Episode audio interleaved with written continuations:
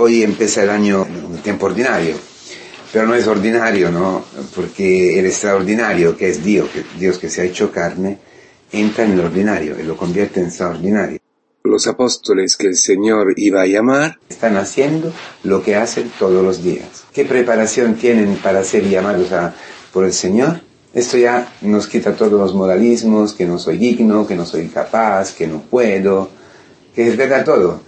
Además, se ve lo que estamos haciendo nosotros, reparar las redes, coser. Echamos las redes para que la gente nos quiera, cariño también, pero siempre intentamos ligar las personas, ¿no? O intentar amar, intentar tener una relación por redes, ¿no?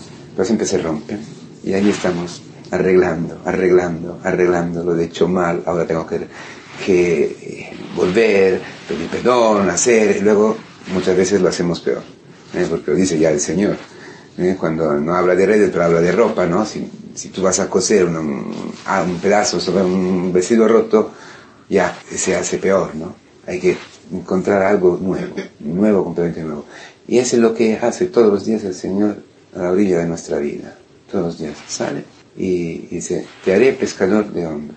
Nadie nos quiere así como somos donde estamos.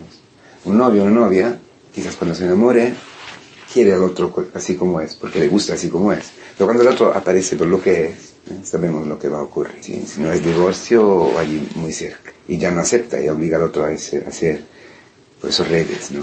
hacer lo que tú quieres, lo que tú deseas. Bueno, el Señor no. Todos los días, todos los días pasa a nuestra orilla ven conmigo, te haré pescador de hombres. Es decir, hasta ahora has usado la red para pescar los hombres para ti, para que los hombres sean tu alimento, el afecto. Ahora ya tú serás la red, te echarás en el mar, en la muerte, para el otro, para que el otro me encuentre a mí. Impresionante, ¿no? Pero esto quiere decir un cambio de naturaleza, un cambio total. Está total. Yo no puedo, tú no puedes, ¿no? Sabemos.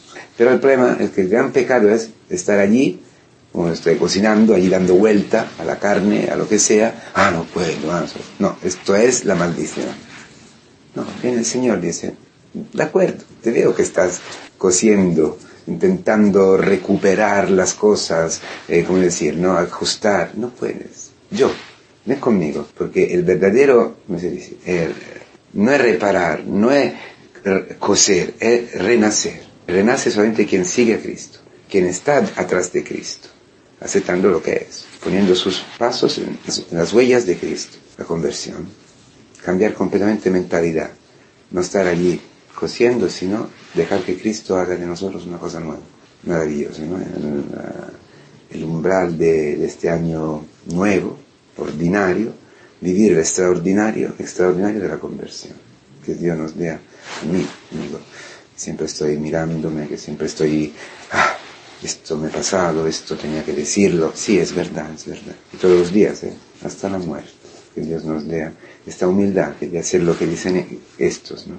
Apoyarnos en la palabra que nos llama y levantarnos de allí, donde estamos sufriendo o mirándonos a nosotros mismos, dejar el Padre, dejar todo lo, viejo, la carne y vivir una vida nueva en el Espíritu, en la secuela, seguir a Cristo.